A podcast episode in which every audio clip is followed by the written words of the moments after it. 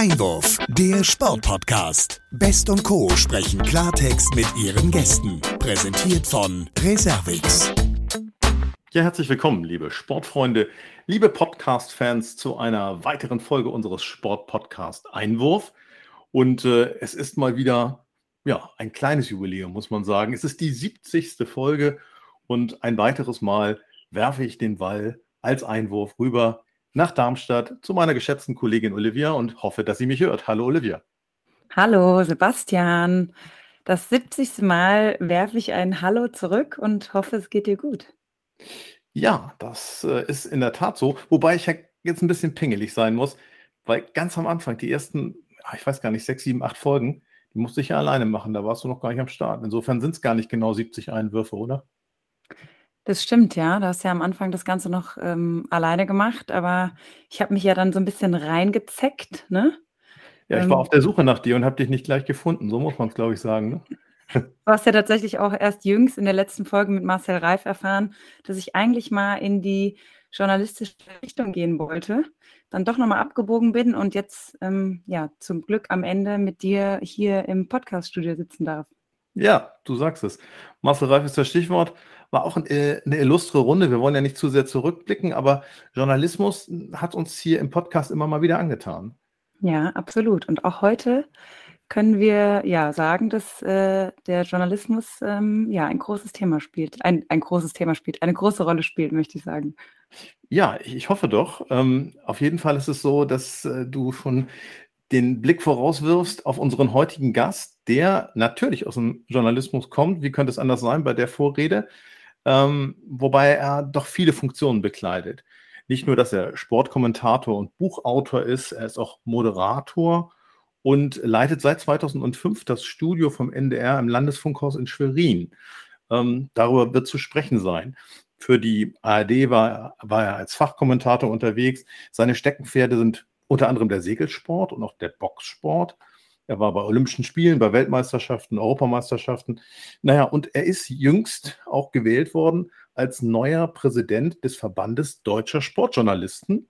Also ein ja, Ehrenamt, über das wir natürlich auch gerne sprechen möchten. Und ja, insofern würde ich sagen, ein wunderbarer Gast für die 70. Folge unseres Sportpodcasts Einwurf. Ich sage herzlich willkommen, André Keil.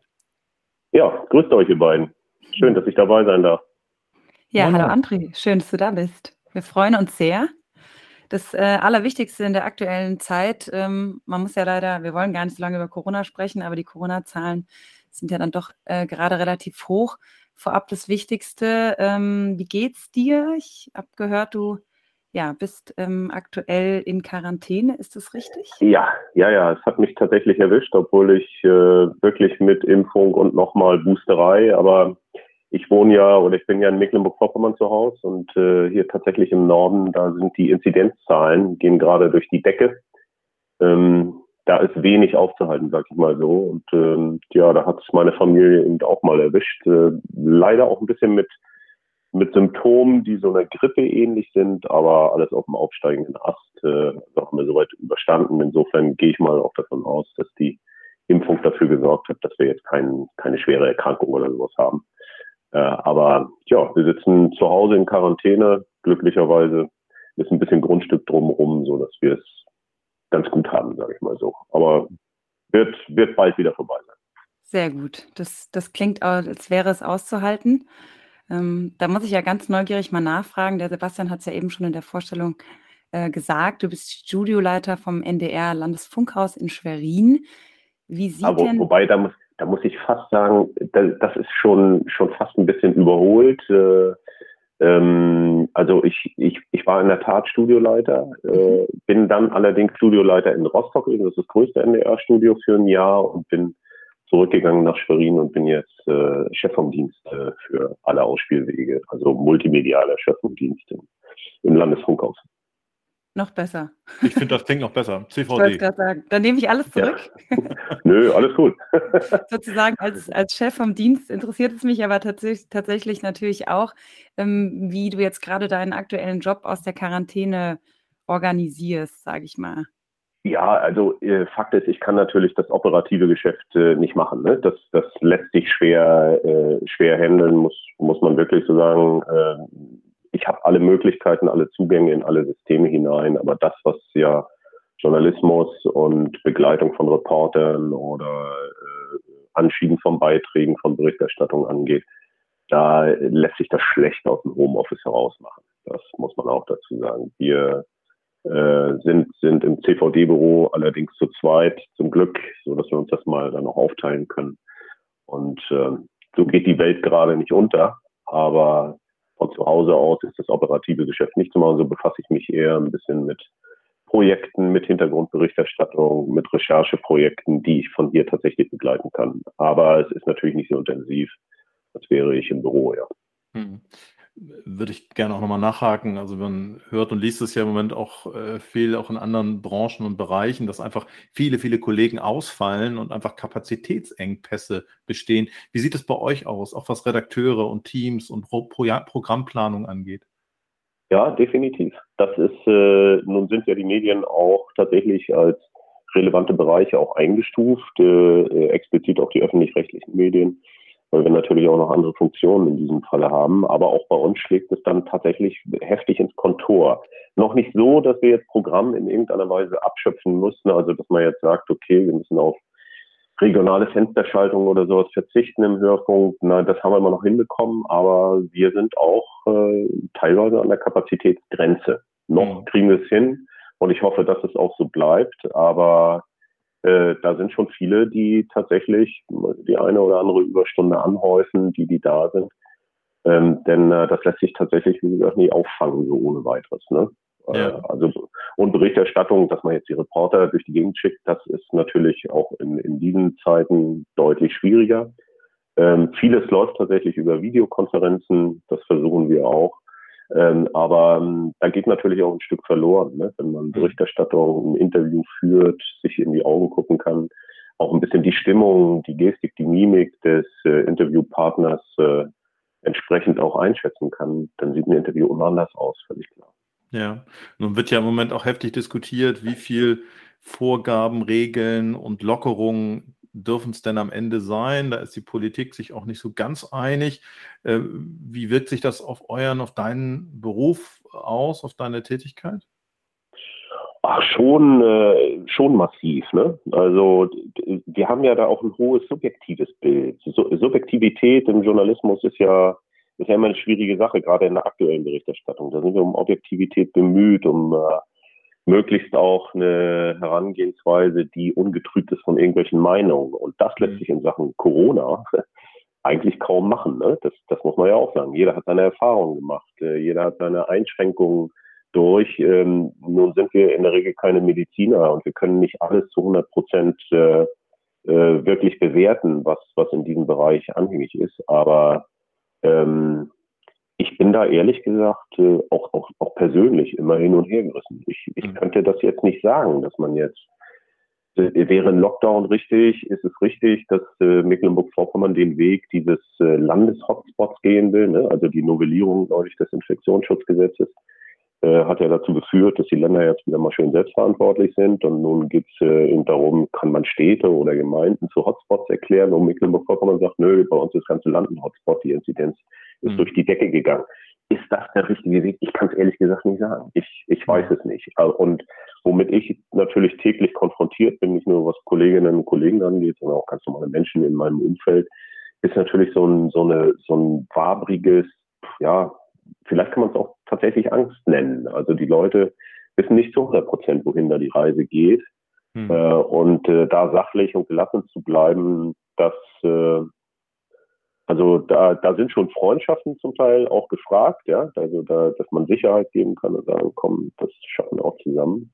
Ja. Ähm, aber auch, auch viel Gelassenheit und Sachlichkeit im, im Job. Aber in, in Rezept, woher soll ich das haben? Habe ich auch nicht. Also geht mhm. mir, geht mir auch wie vielen anderen. Ja. Und äh, äh, ja, wir haben wir haben es im Sportjournalismus ja auch. Wir haben, haben auch unsere Hauptversammlung. Wir wollten auch zusammenkommen. Wir haben unsere Hauptversammlung auch nochmal um zwei Monate geschoben. Denn die Verantwortung möchte auch keiner übernehmen, dass irgendwer sich wirklich infiziert und dann doch schwer erkrankt. Hm. Ähm, sprichst es an. Das ist ähm, doch eine Sache, ne? Ja, mhm. da wollen wir auch gleich drauf zu sprechen kommen. Eure sozusagen alljährliche Hauptversammlung für den VDS, für den Verband Deutscher Sportjournalisten. Ja. Ich würde gerne noch mit einem Schritt kurz äh, bei, bei deiner beruflichen Tätigkeit ähm, in Schwerin bleiben oder Mecklenburg-Vorpommern, hat jetzt durch deine eigene Betroffenheit und die Erkrankung es nochmal zusätzliche Erkenntnisse für dich gegeben, die jetzt sozusagen die dann den Blick auf diese Situation nochmal ein Stück weit geschärft, verändert haben? Also jetzt auch aus diesem, aus dieser eigenen Situation heraus? Ach, das glaube ich nicht unbedingt. Ähm, also meine Frau und ich, wir waren eigentlich, wir haben uns immer schon gewundert, warum es äh, uns nicht auch schon längst mal erwischt hat. Wir sind natürlich sehr vorsichtig, weil meine Frau ist Lehrerin und, und äh, ich arbeite ja nun auch äh, in, in einer Branche, die nicht eben kontaktarm ist. Und man kann nicht alle Kontakte verhindern. Also insofern haben wir uns sehr lange gehalten ohne Infektion. Ähm, aber ähm, der, der ausschlaggebende Punkt, was das anging, war tatsächlich äh, äh, jene Ministerpräsidentenkonferenz und am nächsten Tag tatsächlich die Novellierung. Äh, das war ein Freitag äh, also weit, äh, naja, so, so zehn, zehn Tage vor unserer Hauptversammlung. Mhm. Und äh, der Bundesrat und Bundes, äh, äh, der Bundesrat und der Bundestag haben das, haben das relativ zügig durchgewunken. Und da war eigentlich klar, dass wir kaum Instrumentarien haben. Also wohin mhm. geht da die Reise? Wie, wie sollen wir unsere Leute wirklich schützen? Ähm, natürlich haben wir auch gesagt, wir machen 2G, also natürlich geimpft oder genesen. Äh, und wollten, hatten auch nochmal als Option tatsächlich auch nochmal in 2G Plus einzuziehen, vielleicht noch äh, zu sagen, okay, es kommt nur dazu, wer auch einen aktuellen Test hat. Mhm. So, aber selbst äh, die Omikron-Untervariante äh, äh sieht ja nun mal so aus, dass man mit einem 24 Stunden alten äh, ähm, auch verifizierten Test ja nicht sicher sein kann. Also ja. die ist so hoch, hoch ansteckend, und dieses Risiko wollten wir einfach nicht eingehen, äh, hinterher sagen zu müssen, also eine Infektion, wenn ich zu 100 Prozent sagen könnte, dass sie glimpflich verläuft, sagen wir mal so wie in meinem Fall, dass es wie, wie, eine, wie eine Grippe sich anfühlt oder eine leichte Grippe, sagen wir mal so. Mhm. Aber äh, dass, dass man das überstehen kann, problemlos. Aber kann ich da eine Garantie für geben und die Verantwortung wollten wir dann im Präsidium auch nicht äh, tragen. Ähm, denn ähm, ich bin da tatsächlich wie viele Menschen auch ein bisschen skeptisch, ob das, was wir gerade machen, das Richtige ist. Auf der anderen Seite, andere Länder haben uns das auch vorgemacht. Aber wir haben in Deutschland ein, einen großen Unterschied zu vielen anderen Ländern. Wir haben eben eine unglaublich äh, hohe Quote an nicht geimpften Menschen. Und mhm. die, äh, die ins Risiko laufen zu lassen, das fällt mir schwer, muss ich ganz ehrlich sagen. Aus ja. 25, 25 Prozent so über den Daumen gefallen, zumindest hier bei uns oben. Und 25 Prozent nicht Geimpfte heißt jeder Vierte. Also ja. ein Viertel der Bevölkerung. Das, das ist für mich sehr viel. Ähm, ähm, ich bin, äh, äh, ich bin nicht einer, der sich auf die Straße stellt und sagt, ey Leute, Impfpflicht und ihr müsst. Ich bin auch einer, der eher sagt, ein gesunder Menschenverstand sollte sollte da schon hinterstehen und sollte dann auch die Notwendigkeit sehen. Mhm. Ähm, aber äh, viele sind da eben nicht mitgegangen. So, das ja. sind relativ viele. Und ich möchte auch nicht die Verantwortung dafür tragen, dass der eine oder andere diese so eine Infektion dann möglicherweise mit Langzeitfolgen oder sowas nur überstehen kann. Das, äh, das wollten wir dann im Präsidium auch so nicht tragen, wenngleich wir Ungeimpfte tatsächlich auch nicht reingelassen hätten. Aber ja. Äh, das, das macht es, glaube ich, nicht unbedingt besser. Mhm. Auf jeden Fall eine durchweg nachvollziehbare Entscheidung, zumal ja auch ähm, die Mitglieder oder auch diejenigen, die dann da zusammenkommen, nicht alle irgendwie zwischen 20 und 30 sind. Das kommt ja auch noch hinzu. Das heißt, viele Menschen haben Vorerkrankungen und zusätzliche Risiken. Nun bist du ja. rund 100 Tage, schon ein bisschen mehr, im Amt, in diesem neuen Amt als äh, Präsident des VDS. Ähm, war das jetzt eine aufregende Zeit, kann man das sagen? Also ist es so, dass, dass du dir das so vorgestellt hast oder war es eher aufregender? Ähm, ehrlich gesagt, gefühlt ist das alles schon viel länger. ähm, das hängt aber auch damit zusammen, dass ich äh, eigentlich seit Anfang meiner, meiner äh, Sportjournalistenzeit ähm, äh, im, im Sportjournalistenverband äh, engagiert bin. Also ich bin seit, ich, ich glaube, ich kann es gar nicht durchzählen. Ich glaube, seit 1993 bin ich äh, Vorsitzender des Sportjournalistenvereins hier oben in Mecklenburg-Vorpommern. Das sind so 30 Kolleginnen und Kollegen, mehr sind wir hier nicht. Mhm. Ähm, Medienlandschaft im, im Nordosten ist, ähm, ich sag's mal, salopp katastrophal. Also wir haben hier teilweise weiße Flecken, aber da können wir nachher vielleicht drüber reden. Mhm. Ähm, das heißt, ich war da immer, ich war da immer äh, engagiert. So und dann bin ich auch vor ein paar Jahren ja Präsidiumsmitglied geworden. Äh, Erich Laser war Präsident, äh, bin dann nach einer Weile auch, auch äh, erster Vizepräsident geworden und wir haben die Projekte immer zusammen angeschoben. Muss man auch sagen, dass das Präsidium, das ist eine, das ist eine Teamarbeit. Ja, klar hat der Präsident natürlich nochmal ein bisschen andere Aufgaben, was Repräsentatives angeht oder auch Ideen anschieben, äh, äh auch, sagen wir mal, äh, in, in gewisser Weise eine Anführung, so eine Freigabe zu geben, dass man nicht, sich nicht zurückhalten muss, wenn man berufsständisch aktiv werden möchte. Mhm. Aber das ist schon, das Präsidium arbeitet schon als Team. Also insofern war es für mich nicht unbedingt eine aufregende Zeit, weil Projekte hatte ich auch vorher schon angeschoben. Dann äh, hat Erich Laser noch gesagt, klar, kommt, äh, geht in die Bürgsee zu, dass ihr da dass ihr da weiterkommt und genauso mache ich das jetzt auch. Also mhm. das, äh, der Unterschied ist da so für mich im, im Tagesgeschäft gar nicht so groß.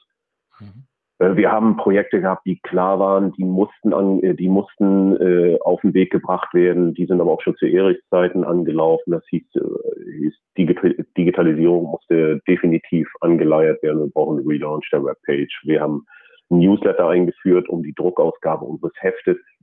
Machen wir uns nichts vor, ein gedrucktes Heft ist in Aktualität und in, in Reichweite ähm, nicht mehr nicht mehr zeitgemäß, ja, auch wenn jeder natürlich gern mal bisschen was Hochglanzmäßiges in der Hand hat.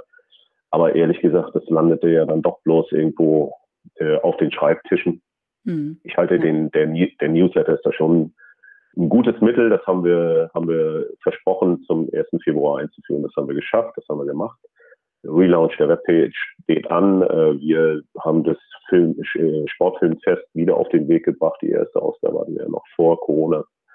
Zeiten. Ähm, das heißt, das war alles in der Pipeline. Also insofern habe ich nicht das Gefühl, wir hätten jetzt was Neues angefangen, sondern wir haben das weitergeführt, was, äh, was das alte Präsidium sozusagen in Anführungsstrichen als bestelltes Haus hinterlassen hat. Also mhm. äh, hab, aber deswegen fühlt es sich für mich so an, als wäre ich da schon ewig, aber äh, das stimmt, das ist noch gar nicht so lange her. Ne?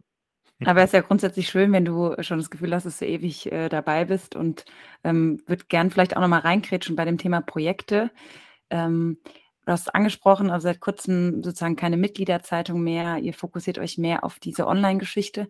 Hatte das ja. vielleicht auch ähm, damit zu tun, dass halt natürlich die letzten zwei Jahre, sage ich mal, die, der Online-Anteil vielleicht auch, ja, oder sich das verändert hat von dem Print zu Online?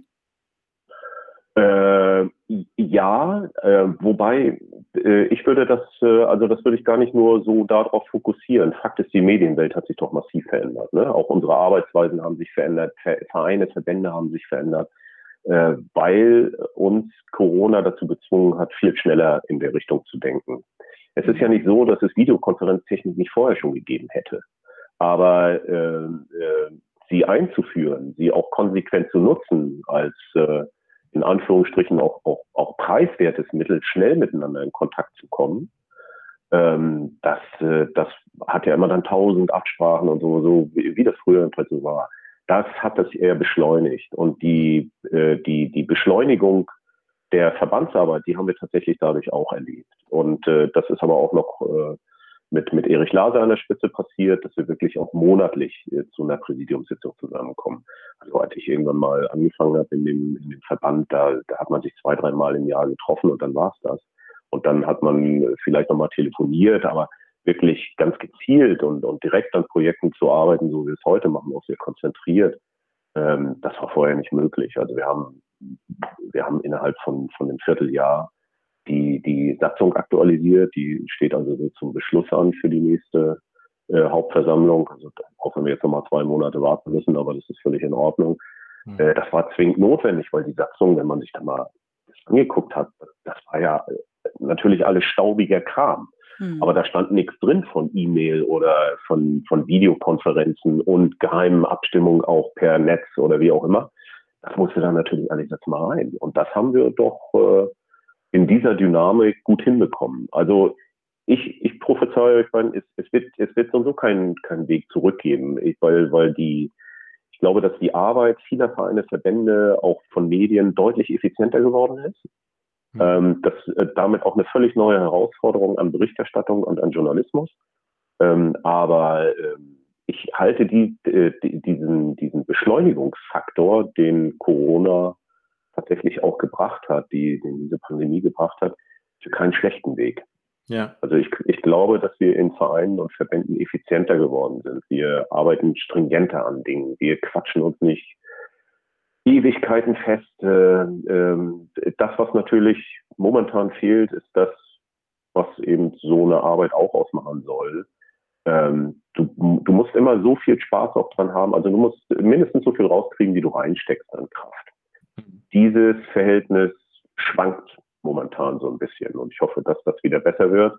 Das heißt, du willst auch ein bisschen was raus haben, sei es nur die Geselligkeit, dass du die, die Leute siehst, dass du mit ihnen mal ein Bier trinken gehst, äh, dass du auch mal über andere Dinge quatscht. Ja? Also wenn, wenn ich äh, an, an die Vizepräsidenten oder, oder ans Präsidium generell denke, sind, sind, sind tolle Menschen, mit denen ich natürlich auch mal über was anderes quatschen würde als berufsständisches.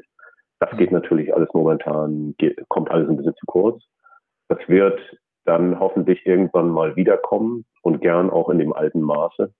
Aber was die Effizienz äh, angeht, äh, die wir in der Arbeit erreichen mit den Möglichkeiten, die wir uns selbst geschaffen haben durch die Pandemie, das ist eher ein positiver Effekt. Ja. Und man muss ja sagen, was auch wiedergekommen ist, weil du das ansprichst, das ist äh, der Bereich, äh, der von euch immer auch ausgezeichnet wird, nämlich äh, die Berufswettbewerbe, die sich mhm. unterteilen in digital, das gibt es auch schon länger, und Print und Fernsehen etc. Ich weiß noch, äh, vor vielen Jahren hat äh, Erich Laser schon dafür sozusagen ist eingestanden und geschwärmt, dass das ein äh, Tool ist, ähm, eine Auszeichnung, die es gilt zu erhalten, für die es auch immer galt, Partner ja. zu finden. Ähm, vielleicht ja. kannst du unsere Hörerinnen und Hörer mal so ein bisschen abholen, was das Besondere dieser Berufswettbewerbe ist und wie das auch mit Partnern zusammenhängt, was da eigentlich genau hinter den Kulissen passiert. Ich habe selber mal an der einen oder anderen Jury-Sitzung teilnehmen dürfen. Es ist ja auch mal wieder toll, was man da so auf den Schreibtisch oder auf den Bildschirm bekommt äh, an Beiträgen. Ja, also Berufswettbewerbe sind, sind, äh, äh, sind unglaublich äh, wichtig für, für den Journalismus, für den Berufsstand auch, muss man mhm. jetzt dazu sagen. Also da würde ich jetzt nicht nur den Sportjournalismus sehen. Äh, jo Journalisten haben natürlich, ähm, ja, wie soll ich das sagen? Äh, in gewisser Weise, sie, sie stehen in der Öffentlichkeit, sie setzen sich Kritik auf, sind aber auch sehr sensibel, was Kritik angeht, ähm, äh, wollen erstklassige Produkte an den Start bringen und äh, merken aber, dass die Gesellschaft das nicht immer wertschätzt. Ja? Also ne, nehmen wir jetzt mal investig investigativen Journalismus. Da sind tolle Arbeiten dabei. Und äh, der Preis, den du tatsächlich zahlst, ist, äh, gerade in, in der heutigen Zeit ist, dass wenn du jetzt eine Social Media Veröffentlichung dazu machst, dass du Prügel kriegst, bis der Arzt kommt. Und äh, ähm, oder wenn du äh, die Kommentarfunktionen auf Web Webseiten sind ja mittlerweile nicht mehr so also die meisten haben sie abgeschaltet, weil man sie kaum noch in irgendeiner Weise ähm, äh, beherrschen konnte, dass man in einen ordentlichen Dialog oder Austausch kommen konnte. Aber äh, was das Community Management im Social Media Bereich angeht, muss ich euch beiden nichts erzählen. Das, äh, das, das ist Arbeit ohne Ende, macht ja mittlerweile fast die Hälfte der Arbeit aus. Aber das, ähm, äh, ähm, äh, um darauf zurückzukommen. Also man wird eigentlich für gute Berichterstattung nicht immer gelobt. Hm. Äh, umso wichtiger ist aber, dass, dass, es, äh, äh, dass man die, äh, wenn man journalistische Kriterien weiter hochhalten will, auch dass eine Genresicherheit, ähm, äh, die, die gegeben sein muss. Und das, da sind Ausspielwege, also ich nehme jetzt mal, sag jetzt, sag mal Ausspielwege dazu, ob ich das nur auf einer Page veröffentliche als Text oder ob ich das in Social Media mit einem kleinen Clip, ob ich das als wirklich klassischen Fernsehbeitrag, der, der als Video meistens auf irgendwelchen Seiten noch viel besser läuft. Das sei jetzt mal völlig dahingestellt oder auch als Radioreportage. Aber es ist wichtig, dass wir, dass wir die journalistischen Kriterien hochhalten und die müssen wir immer jährlich immer wieder überprüfen. Mhm. Und da ist tatsächlich das Entscheidende, dass man das auch wertschätzt. Hm. Und Wertschätzung ist für Journalisten was sehr Wichtiges. Gerade wenn für die, für die jüngeren Generationen im Journalismus ist es noch doppelt und dreifach wichtig, weil es vielleicht auch ein Korrektiv ist und auch zeigt, guck mal, wir, wir sehen durchaus, wo Talente sind und wir zeichnen diese entsprechend auch aus. Mhm. Also insofern ist es uns ganz wichtig, dass wir in allen Bereichen tatsächlich, auch in, in allen Ausspielwegen, äh, ein Angebot, ein, ein Wettbewerbsangebot haben, dass wir natürlich dann auch ganz klar motivieren. Meistens sind es auch viele äh, freie Kollegen, die jetzt nicht Unmengen an Honorar verdienen, äh, so dass wir das auch nochmal mit einem Preisgeld unterlegen können. Und dass äh, die Berufswettbewerbe. Äh, Wo kommt das Preisgeld her, wenn ich fragen darf? Also äh, diverse Partner. Mhm. Ähm, äh, wir wir äh, haben dann tatsächlich Partnerkooperationen im Fotobereich. Klar sind dann oft äh, äh Fotohersteller oder der Kickers ein, ein, sehr langjähriger Partner von uns.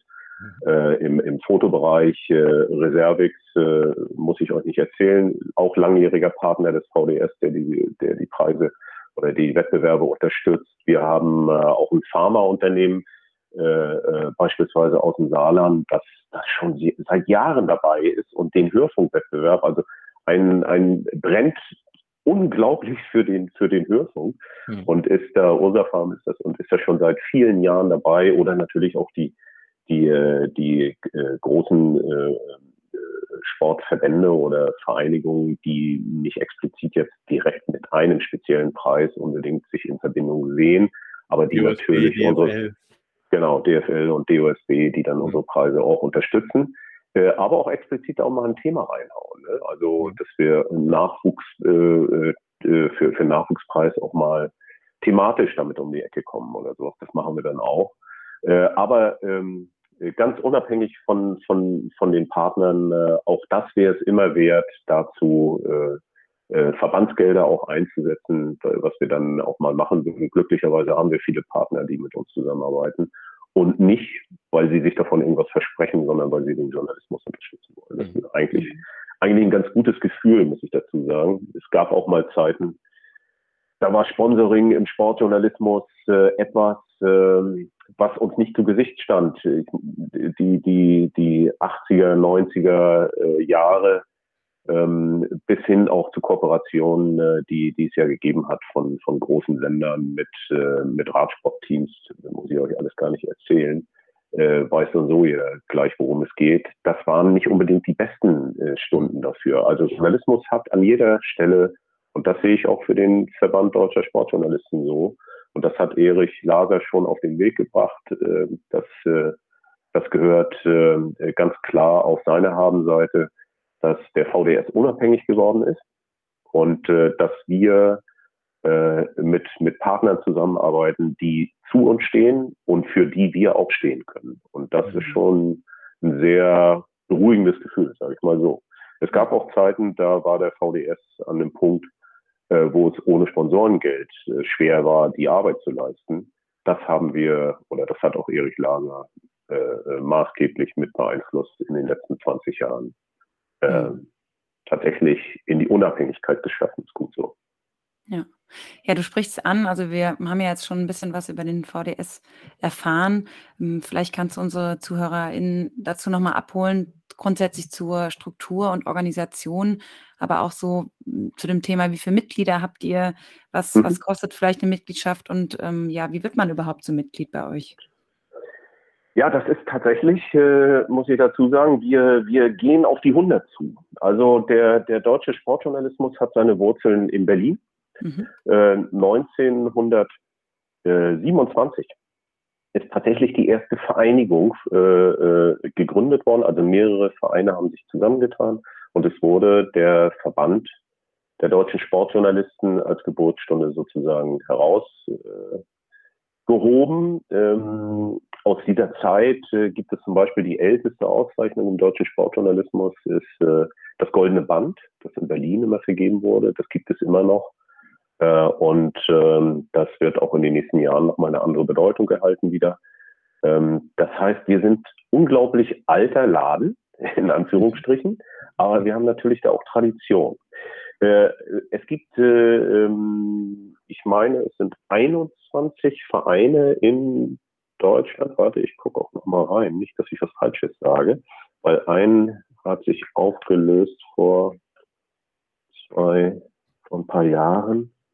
Wir würden es dir verzeihen, wenn du jetzt nicht nee, nee, genau die Zahl treffen würdest. Ich, ich meine, es sind äh, 21. Also es, wir sind nicht auf Bundeslandebene unterwegs, muss ich dazu sagen.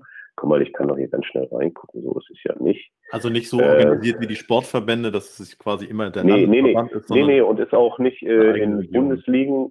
So, dann gucken wir mal durch. Es sind tatsächlich 21 Vereine. Mhm. Äh, und die sind äh, nicht äh, auf äh, nicht unbedingt im Bundesland, klar die neuen Bundesländer, weil sie dazugekommen sind, äh, das ist natürlich auf Bundeslandebene, äh, Verband äh, Westdeutscher Sportjournalisten äh, äh, entsprechend auch, aber es gibt zum Beispiel ähm, äh, den äh, Verein Niedersächsische Sportpresse, aber es gibt äh, eben für die für Osnabrück einen eigenen Verein. Das ist eben über diese Jahrzehnte hat sich das anders herauskristallisiert. Und ähm, äh, so kommen wir da auf 21 Vereine. Die sind unter dem Dach des VDS organisiert. Entschuldigung. Und äh, Mitglied wird man tatsächlich in einem Verein. Also dort, wo man zu Hause, also in Frankfurt äh, beispielsweise den Verein Frankfurter Sportjournalisten. Dort äh, wird man äh, beispielsweise Mitglied. Äh, man kann nicht direkt im VDS Mitglied werden, man wird es über einen Verein. Mhm. Der VDS selber als Dachverband gehört zu den sechs Organisationen, die den äh, bundeseinheitlichen Presseausweis herausgeben. Das dürfen nur Vereine äh, oder Verbände, die auf dem auf der Grundlage der der also das der Hauptamtlichkeit von, von Journalisten, dass, dass sie äh, die Kriterien entsprechend einhalten, de, mit dem Presserat entsprechend zusammenarbeiten. Da gibt es also nur sechs Verbände, die den herausgeben dürfen, neben Verdi, neben äh, dem, dem Deutschen Journalistenverband beispielsweise als gewerkschaftliche Vertretung. Ist es eben auch der Verband Deutscher Sportjournalisten. Wir haben 3500 Mitglieder bundesweit. Das ist also äh, ja, eine ganz ansehnliche Zahl, aber es gibt mehr Sportjournalisten, muss man auch mhm. dazu sagen. Also nicht alle Sportjournalisten sind Mitglied bei uns. Mhm. Ähm, wir haben natürlich schon den Ehrgeiz, die, die meisten oder auch möglichst viele an uns zu binden. Der äh, Jahresbeitrag ist sehr unterschiedlich. Der schwankt so ein bisschen je nach Verein zwischen 80 und 100 Euro. Das äh, ähm, ist immer noch aus meiner Sicht sehr wenig. Mhm. Äh, aber wir sind eben auch keine Gewerkschaft. Wer jetzt zum Beispiel sagt, ich brauche auch eine gewerkschaftliche Vertretung, weil ich eine arbeitsrechtliche Absicherung oder sowas brauche, ähm, ja, klar, wird man akzeptieren müssen, aber auch die Nachweise, die man bringen muss als Sportjournalist, um einen, Sport, äh, einen Sportpresseausweis oder einen Presseausweis zu bekommen, äh, das ist äh, in allen anderen äh, äh, Verbänden gleich. Das man muss nachweisen, dass man äh, seinen Lebensunterhalt mit Journalismus verdient, mit Sportjournalismus, ähm, eben äh, explizit im, im VDS. Das so, heißt, wir könnten uns jetzt so speziell da nicht anmelden, der Sebastian und ich mit unserem Podcast hier. wir verdienen damit ja leider nicht unseren Unterhalt. Ja, der, na, na der, der, äh, ja, in der Tat. Wenn, wenn ihr jetzt äh, äh Sportjournalisten wäret und ihr äh, könntet äh, sozusagen den Nachweis erbringen, dass ihr äh, mehr als 50 Prozent eures Lebensunterhalts damit verdient, dann wäret ihr berechtigt, äh, Mitglied zu werden in einem der Vereine. Ja. Äh, aber das, äh, das ist äh, ähm, ehrlich gesagt eine harte Regel, aber sie ist ja auch nicht falsch, ne? weil, äh, weil das ist ja auch explizit das, was, äh, was wichtig ist. Wer einen Presseausweis hat, hat natürlich auch die Berechtigung, dann äh, von einer Veranstaltung äh, entsprechend zu berichten. Nehmen wir jetzt mal die Bundesliga, da sind vielleicht 20 Plätze äh, bei dem Erstligaspiel da. Dann ist natürlich der Presseausweis äh, ja zwingend notwendig, um dort eine Akkreditierung zu bekommen. Also ähm, wir wollen ja auch keine Leute haben, die, die, die nicht in den Journalismus gehören. Das sollen ja die Arbeitsplätze ja. äh, entsprechend auch sein. Also insofern ähm, harte Regelung, aber halte ich für notwendig. Ja. Sehe, sehe ich ganz genauso, wobei Olivia es kommt ja immer doch an, was man gemacht hat, muss ich an der Stelle sagen. Als ich das noch zu 100 Prozent gemacht habe, hat man mir nach, im Nachhinein den Ausweis nicht weggenommen. Insofern. Also Nein, es, es, es, gibt ja durchaus, äh, äh gibt ja auch äh, äh, die, die Regelung in einigen Vereinen, dass wer jetzt zehn Jahre und länger als Sportjournalist gearbeitet hat und Journalismus auch weiterhin ist, aber beispielsweise das Ressort gewechselt hat. Genau. Wir werden auch äh, uns damit auseinandersetzen, dass der reine Sportjournalist, äh, der nichts anderes macht als Sportjournalismus, den wird es auch in Zukunft eher nicht mehr geben können. Mhm. Äh, dazu verändert sich diese Welt auch viel zu sehr. Und äh, ähm, als ich angefangen habe, klar, da waren, da war, ähm, war Sportjournalismus natürlich noch deutlich aufwendiger. Also ähm, der, der Aufwand, äh, ein Spiel zu übertragen, beispielsweise, war natürlich deutlich höher als heu heute. Ähm, aber ich äh, erwarte heute ja von, den, von Kolleginnen und Kollegen, die beispielsweise äh, sich in diesem Bereich tummeln, dass sie durchaus auch äh, in die politische Berichterstattung gehen könnten. Ja? Also nehmen wir jetzt mal Hansa Rostock, dort haben wir einen, einen ukrainischen U21-Nationalspieler, der war Juniorenweltmeister. Ja? Das heißt, wir kommen auch in politische Bereiche, und da erwarte ich natürlich von Sportjournalisten die gleiche Sicherheit. Das heißt, er taucht dann nicht unbedingt nur im Sportjournalismus auf, sondern möglicherweise eben auch in der aktuellen Politikberichterstattung bei uns äh, im Programm. Und das ja. äh, ändert sich doch schon rapide, so dass wir auch äh, gut ausgebildete Sportjournalistinnen und Sportjournalisten gern auch für andere Berichterstattungen nehmen, weil die, die, die Grund, die beste Grundausbildung kommt, bekommt man nach wie vor im Sportjournalismus. Dort ja. muss man tatsächlich zeigen, dass man es drauf hat. Und dort lernt man unglaublich viel, das ist nach wie vor so. Du sprichst es an, das wollten wir natürlich gerne auch nochmal beleuchten, das Thema, nämlich die Veränderung von Sportjournalismus in Deutschland insgesamt. Du hattest vorhin auch schon die weißen Flecken in Mecklenburg-Vorpommern äh, skizziert. Äh, jetzt auch nochmal diese, ja, ich sag mal, ein bisschen kosmopolitische Betrachtung auch, äh, was Fähigkeiten angeht. Ähm, die Schnelllebigkeit haben wir angesprochen, die D Digitalisierung. Was sind aus deiner Sicht so die großen Punkte, die den Sportjournalismus auf der einen Seite in den letzten 20 Jahren so verändert haben, dass äh, man auch ein Stück weit Schritt halten muss mit den Voraussetzungen für diesen Beruf und was würdest du sagen, hat aber vielleicht auch ein bisschen gelitten, dass es auf der Strecke geblieben ist, wenn es darum geht, dass wir, zumindest wenn wir ein Volontariat gemacht haben, doch alle vielleicht so einen Mentor hatten, man doch relativ viel Zeit hatte, sich erstmal so seine Sporen mhm. zu verdienen, was heute eben eigentlich nicht mehr möglich ist, schon allein aus zeitlicher Sicht. Wie sind da so, wie ist so der Spagat aus deiner Sicht in diese beiden Richtungen gedacht? Also grundsätzlich glaube ich, dass sich der Sportjournalismus in den letzten 20 Jahren äh, absolut zum Positiven entwickelt hat. Mhm. Ähm, äh, und da, da, das kann ich auch immer wieder, wer immer fragt, oh, stimmt alles nicht und so. Äh, klar, natürlich eine Generationsfrage, aber ich bin jetzt, äh, ich bin Baujahr 67, also ich gehöre jetzt, bin ja auch nicht mehr ganz taufrisch. Mhm. Aber ich, äh, ich bin diesen Weg dennoch gern gegangen. Also die, ähm, äh, die technischen Möglichkeiten waren natürlich, äh, die Entwicklung der technischen Möglichkeiten hat, hat natürlich äh, unglaublich viel dazu beigetragen. Aber Vielleicht war es der Kernpunkt, dass, äh, dass sich im deutschen Sportjournalismus das äh, Fach investigativ ähm, doch mehr breit gemacht hat in den letzten 20 Jahren, als ich das vor, als ich angefangen habe, äh, Anfang der 90er, so noch nicht gedacht hätte. Und das ist wirklich, äh, also kritischer, unabhängiger Journalismus, der dazu führt, dass äh, Vereine, dass Verbände, dass der Sport generell über über seine Daseinsform nachdenken muss, dass wir als Korrektiv gelten, das hat der Sportjournalismus in den letzten 20 Jahren doch deutlich bewiesen. Mhm. Und diesen Weg, äh, wenn man diesen Weg sich anschaut, das ist schon echt was wert. Also ähm, ne, nehmen wir allein mal die, die gesamte Dopingberichterstattung, ob das jetzt nun die ARD-Dopingredaktion ist oder ob die Süddeutsche oder die FAZ. Also was dort im Investigativbereich äh, ja geleistet wurde, was den Weltsport ja aufgerüttelt hat, hm. Ähm, das geht immer so schnell in Vergessenheit, aber es ist doch enorm. Das ist doch ja. enorm. Ja? Ähm, dass das möglich ist, dass Dokumentationen dazu gedreht werden, dass solche Filme zu sehen sind. Wir werden das auf dem Sportfilmfest in, in Oberhausen im Juni wieder erleben. Ähm, äh, dass wir zum Thema äh, 50 Jahre Olympiaattentat in München uns nochmal mit ganz anderen Aspekten auseinandersetzen, zur Politisierung des Sports äh, von damals, also die totalitäre Regime äh, Zugriff auf den Sport genommen haben, äh, was wir ja heute teilweise natürlich äh, mit, mit Belarus oder auch mit Russland nach wie vor sehen und gerade eine wilde Diskussion eben auch hatten, wie man, wie man die Suspendierung und auch im Sportjournalismus möglicherweise vorantreiben muss, aber ein anderes Thema. Das heißt, das, was sich da entwickelt hat, das ist, das ist enorm. Ja. Also da kann man, da kann man auch stolz drauf sein. Also der deutsche Sportjournalismus ist in der Welt, hat echt, hat echt einen Namen. Hm. Und äh, das, das ist gut so.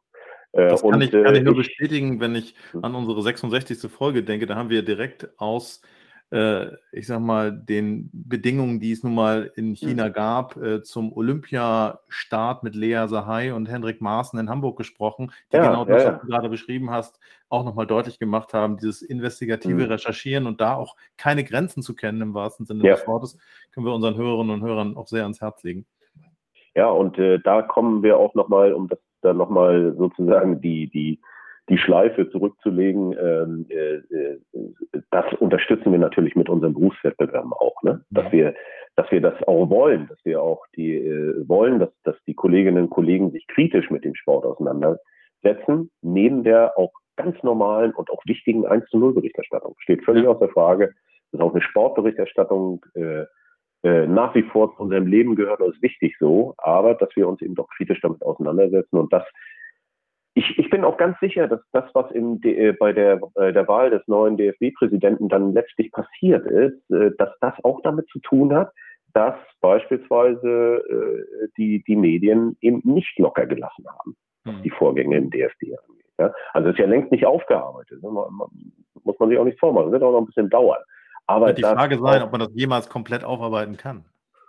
Ja, keine Ahnung. Das hängt davon ab, wer wie schnell den Reißwolf hat an, äh, äh, wie schnell den Reißwolf angeschmissen hat. Aber ähm, aber auch das, was wir ja nach wie vor äh, im, im, in den neuen Bundesländern oder zumindest was die äh, was was die Recherchen zu den zu den Dopinggeschädigten der der 70er und 80er Jahre, die die heute ja teilweise ihren Lebensunterhalt nicht mehr bestreiten können, was da noch gefunden wird, was da noch für Geschichten tatsächlich ausgegraben werden, wo wir wirklich viel, viel mehr Kolleginnen und Kollegen sein müssten, die sich damit befassen.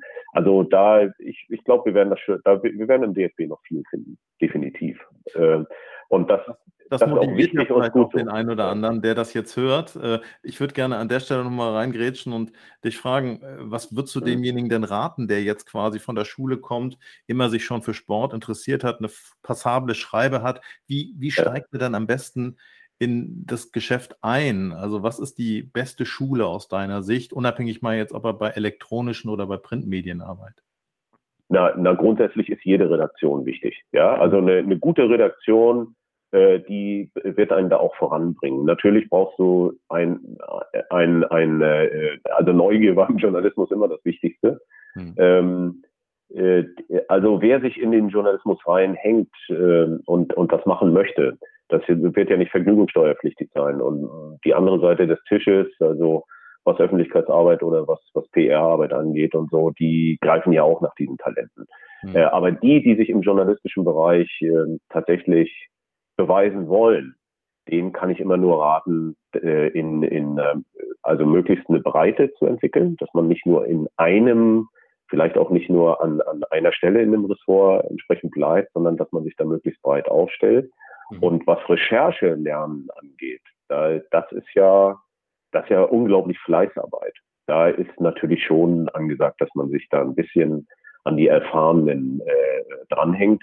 Ähm, beispielsweise haben ja die meisten Häuser heute sowas wie, wie, wie eine Recherchepool oder eine, also Henrik ist ja das beste Beispiel dafür. In, in Hamburg hat sich das ja entwickelt. Gibt mhm. ja auch Recherchekooperationen und natürlich äh, ist der, der, der Hunger und der Durst nach jungen Kolleginnen und Kollegen da unglaublich groß. Weil die kommen ja mit anderen Ansätzen. Ja? Also das muss man auch dazu sagen. Und wenn man das zusammenführt, dass du moderne Ideen, Methoden, weil jetzt, äh, sagen wir mal, so, ein 25-Jähriger ist natürlich mit Social Media, mit dem Netz ganz anders aufgewachsen als ich. Der findet dann natürlich teilweise noch Dinge, wo ich sage, boah, ich hätte schon gedacht, ich bin nicht schlecht in, in Internetrecherche, aber oder was Datenjournalismus angeht, ja, das, das sind doch, äh, was kannst du rauslesen? Also das, das kann man ja heute lernen. Das haben wir natürlich damals nicht gelernt.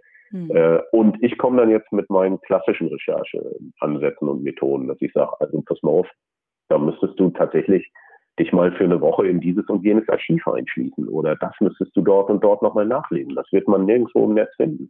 Oder du musst auch mal das klassische alte Telefon nehmen oder du musst auch mal auf dieses oder jenes Dorf fahren und muss mal gucken, ob es da noch irgendwen gibt, der da vielleicht noch lebt und dir was erzählen kann.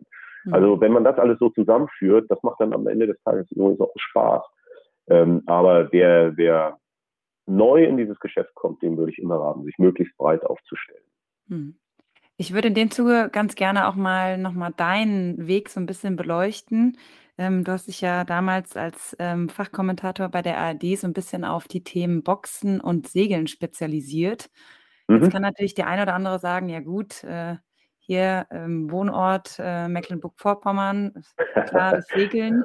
War es tatsächlich so oder wo kommt ähm, nee, ja, naja, also ich ja, ja, ich bin, bin als Kind zum Segeln gekommen. Äh, mein, mein Vater war, war so eine Art Segellehrer. Das war ja zu DDR-Zeiten so ein klassischer Übungsleiter. Und so bin ich, bin ich als Sechsjähriger zum Segeln gekommen und äh, bin tatsächlich ins Leistungssportsystem der DDR dann gekommen, also hier in Schwerin und bin, äh, äh, bin äh, 470er Segler geworden und, und also in, in der Endphase und äh, äh, habe dann aber doch schon während meiner Zeit, äh, also das war so 80, 81, äh, äh, also zu einem Sportclub gegangen und dann äh, wirklich Leistungssportler im, im Osten gewesen. Habe dann 1986 mein Volontariat gemacht. Das war in der DDR immer so, dass man ein Volontariat vor dem Studium machte. Äh, das durfte ich auch machen, aber ich war als, äh, ich hätte für mein Studium, ich wollte Journalistik direkt schnell studieren, ähm, hätte ich den Leistungssport aufgeben müssen und das ließ man mich nicht machen. Das heißt, Von zu Hause kein, aus, oder? Nee, nee ich, äh, ich, der, der, der Studienort wäre Leipzig gewesen und ähm, mein, also musst du dir so vorstellen, zu DDR-Zeiten wurden die Wege dann vorgeschrieben. Also das ist nicht so, dass, dass ich ja. da eine große Freiheit gehabt hätte. Ähm, das, äh, du hast dann auch nicht alle Informationen gehabt. Moral von der Geschichte war, dass ich keine Studienzulassung bekommen hatte. Äh, und da auf der anderen Seite man mich aber im Segeln dann nach wie vor mit allen Möglichkeiten, also da, mit, auch mit den Vorzügen, die ein Leistungssportler in der DDR hatte, ausgestattet hat. Also ich durfte dann, ich war dann natürlich eigentlich ein Staatsprofi, wie alle, wie alle DDR-Leistungssportler im Spitzenbereich äh, und bin dann einen halben Tag arbeiten gegangen in, äh, in den Radiosender hier in Schwerin. Mhm. Äh, aber eben auch nur einen halben Tag. Äh, den, den Rest der Zeit äh, hatte ich, war ich äh, sozusagen Leistungssportler. Und ich bin, ich habe nicht, man hat mir nie gesagt, warum ich dieses Studium nicht bekommen habe. Man hat mir nur gesagt, dass man äh, mich in der größeren Perspektive oder längeren Perspektive im Leistungssport sieht. Mhm. Ähm, normalerweise hat man als Leistungssportler dann äh, Sport studiert und dann ist man irgendwann Trainer geworden. Das war aber nur explizit nicht unbedingt mein Weg. Und äh, ehrlich gesagt, die Mauer fiel für mich zum richtigen Zeitpunkt. Äh, das heißt, ich habe dann den Leistungssport sofort an den Nagel gehängt, habe dann mein Studium angefangen, habe das dann noch äh, meine Scheine alle fertig gemacht. Diplomarbeit habe ich dann aber äh, nicht mehr geschrieben, weil ich dann 1992 schon eine Festanstellung beim beim NDR bekam, also bei der, der hier in Mecklenburg-Vorpommern einen Fuß fasste. Und ähm, äh, die, also damit war die Affinität zum Segeln natürlich klar. In der Zwischenzeit auch nochmal ein bisschen versucht, äh, mal zu gucken, ob Segelprofi auch was für mich wäre. Habe dann ein bisschen in Italien gearbeitet und sowas, aber habe mich dann doch für den seriösen Journalismus entschieden. Mhm. Ähm, war eine wilde Zeit damals, muss man auch sagen. Also die Wendejahre äh, von 1990 bis 1992, wo es ja, ähm, ja, da war ja zum Beispiel Rundfunk staatsvertraglich hier im Osten überhaupt nichts geregelt und so. Wir, wir konnten echt machen, was wir wollten. Und wir hatten dann schon, äh, wir hatten tolle Sportsendungen. Ich war dann auch, äh, Hansa Rostock war ja dann gleich in der ersten Bundesliga, stieg ja auf damals mit Dynamo Dresden. Das ja. waren ja die beiden Vertreter aus dem Osten. Äh, hab dann das, äh, Hansa Rostock war dann auch noch äh, als äh, äh letzter Pokalsieger ähm, äh, oder äh, war gar nicht, jetzt muss ich es genau rechnen. Also Dynamo Dresden war, glaube ich, Pokalsieger und Meister. Aber da sie dann im Meisterwettbewerb antraten, nee, Hansa Rostock war tatsächlich Meister und war dann im, im äh, war da tatsächlich in der heutigen Champions League und spielten in der ersten Runde gleich gegen den FC Barcelona. Und dann war ich im September 91, habe ich das Europapokalspiel in, in Nou Camp übertragen. Was war, wie alt war ich denn da? Das war als ganz junger Bursche und ah, das war natürlich für mich eine, eine völlig andere und neue Welt und äh, war für mich faszinierend. Äh, und diese, diese Freiheit und diese Möglichkeiten, die, an die ich mich da erinnere aus dieser Zeit, äh, die haben mich natürlich für mein Leben geprägt. Ja. ja. Und äh, vielleicht kam es auch nie wieder so gut. Kann ich gar nicht so hundertprozentig sagen. Aber ähm, wie gesagt, die Mauer fiel für mich zum richtigen Zeitpunkt so, dass ich aus dem Leistungssport aussteigen konnte. Ähm, denn äh, das war für mich eine Sackgasse. Die, das habe ich schon so ab 87, 88 festgestellt.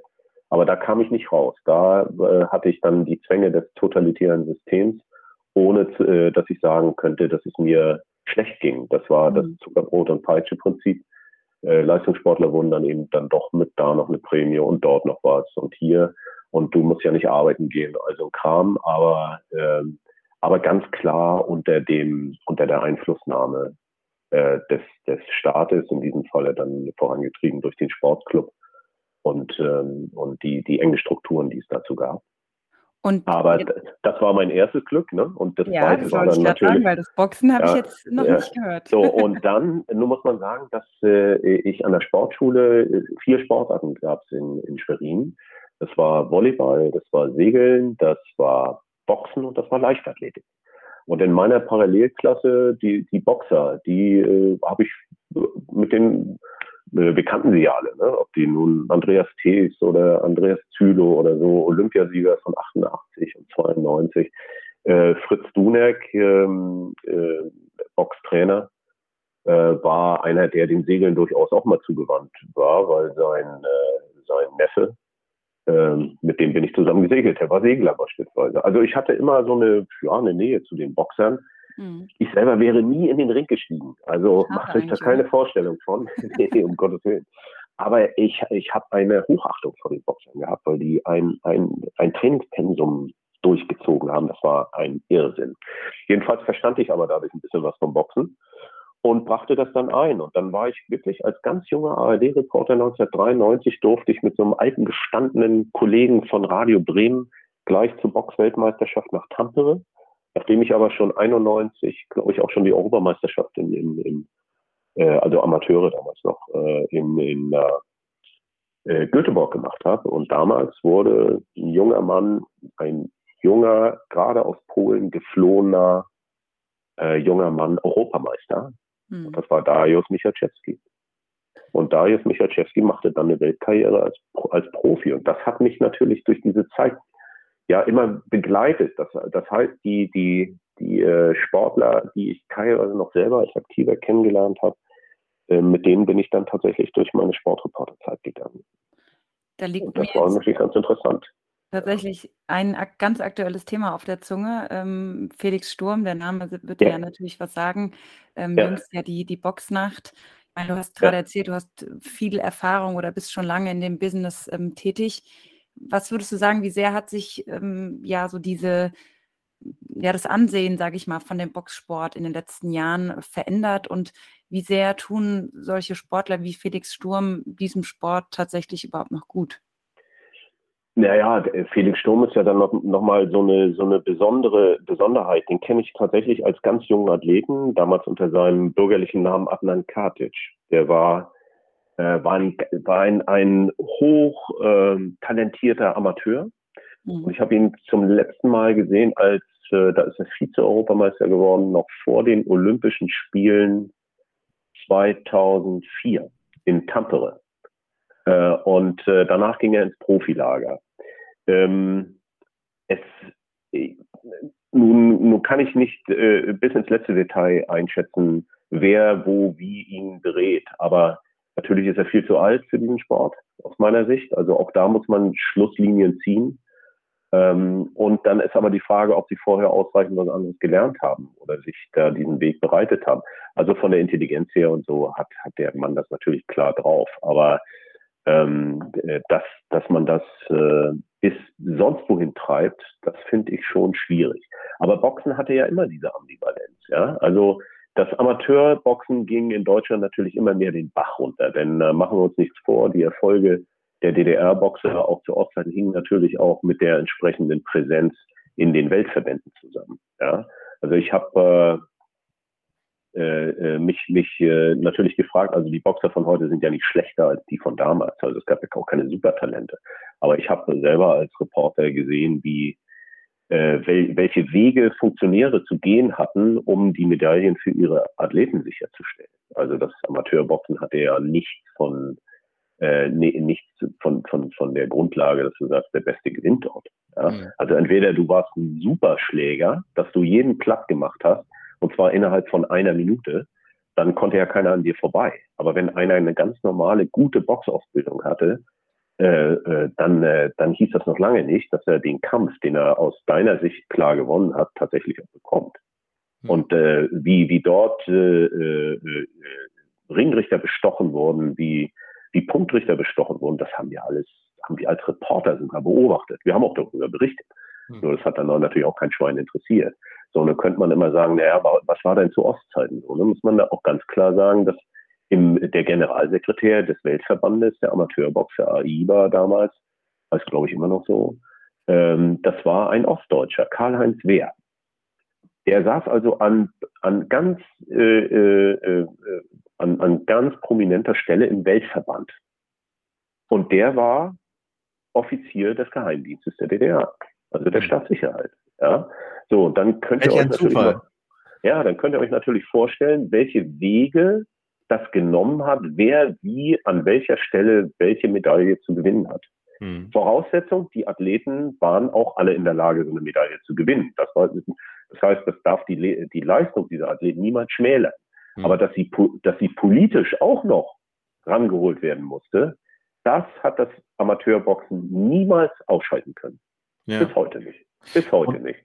Und wenn man die, die Brücke jetzt nochmal schlägt, auch im, im Profi-Boxsport, was muss dann aus deiner. Sicht passieren, damit genau, ich sag mal, dieser Effekt ein Stück weit auch wieder in den Hintergrund tritt und ein Boxkampf wieder zur Primetime in der ARD ausgestrahlt wird? Ich meine, am Ende ist es ja so, auch bleiben wir bei Felix Sturm, die Schlagzahlen ja. um den Kampf herum waren ja fast größer als das Sportliche selbst. Ähm, ja. Das ist sicherlich ja, ein Punkt an der Stelle. Nein, da fehlen, da fehlen die großen Protagonisten. Die großen Protagonisten werden natürlich gemacht, auch zu Amateurzeiten. Ja? Das heißt, du brauchst schon ein herausragendes Talent, das es dann auch durchhält. Ja. Aber, aber du hast, äh, du hast diese, ich, ich, ich vernehme, ich sehe schon, dass es äh, beispielsweise hier in Schwerin nach wie vor ein Boxsportzentrum und mit Michael Timm auch ein Weltklasse-Trainer. Aber er hat auch relativ viele Leute so um sich. Aber dass man da jetzt sagen würde, da ist einer, der den Weg bis zum Schluss geht, ähm, das siehst du nicht mehr so. Ja. Boxen, Boxen ist zu hart, wenn du es ernsthaft betrachtest. Boxen musst du von klein an in einer Disziplin durchziehen. Das, äh, das kann man sich, glaube ich, kaum noch vorstellen. Und da ist dann die Frage, ob das wirklich in einer, in einer doch so satten Gesellschaft wie Deutschland ohne weiteres möglich ist. Ja, das ja. weiß ich nicht so genau. Denn machen wir uns nichts vor, die Hochzeiten des deutschen Profiboxens, also als ich mit Profiboxen in Berührung kam, Anfang der 90er Jahre, da boxen die in irgendeinem Keller äh, irgendwo in Hamburg, äh, Markus Bott um die Europameisterschaft, weiß ich nicht. René Weller war der Star. Und machen wir uns nichts vor, der hat aus dem Kofferraum sein Zeug verkauft. Also das Profiboxen hatte Schmuddelimage, ja. ja. Äh, das Profiboxen ist doch erst dann groß geworden, äh, ist doch da groß geworden, als man einen Weltklasse-Trainer wie Fritz Dunak äh, sich dahingesetzt hat, ein Mann wie Darius Michalczewski, der Hunger hatte nach Erfolg äh, ohne Ende, äh, dann, äh, dann die Klitschkos, die in den USA keiner haben wollte. Hm. Also die, die waren ja 19, also die Klitschkos boxten übrigens, Entschuldigung, 1994 äh, noch für Sparta Flensburg in der Bundesliga. Hm. Hat gar keiner so auf dem Zeiger. So, und eigentlich war für 1996 Vitali Klitschko der Ältere für die Olympischen Spiele qualifiziert, wurde allerdings mit einer positiven Dopingprobe 95 erwischt. Und so fuhr der kleine Bruder und der wurde Olympiasieger. Ja, ja. So, und nachdem die wieder da waren, äh, äh, wollten die in den USA Fuß fassen. Keiner der Promoter wollte die. Damals hieß es noch, kein Boxer über zwei Meter ist überlebensfähig. Und in Hamburg war Klaus-Peter Kohl ganz clever hm. und sagte, okay, ihr kostet nicht viel, euch nehme ich. Und dann war Fritz Dunek da und dann begann die Karriere. Ich, den ersten Profikampf der beiden habe ich tatsächlich in der Alsterdorfer Halle übertragen. Äh, ja. Das eine, eine dauerte, glaube ich, 100 Sekunden, das andere 96 Sekunden. So. Und da begann die Weltkarriere. Und die waren zu verkaufen, aber die waren ja auch, die hatten ja Hunger. Mhm. So, das heißt, äh, wenn, wenn, wir, wenn wir uns doch mal angucken, welche, welche großen Boxer ähm, denn das gemacht hat. Das waren tatsächlich Maske, der, der äh, natürlich äh, äh, ein, ein ausgezeichnet, ausgebildeter Boxer war. Das waren die Klitschkos, die mit unglaublichen Voraussetzungen aus der Ukraine kamen. Ja?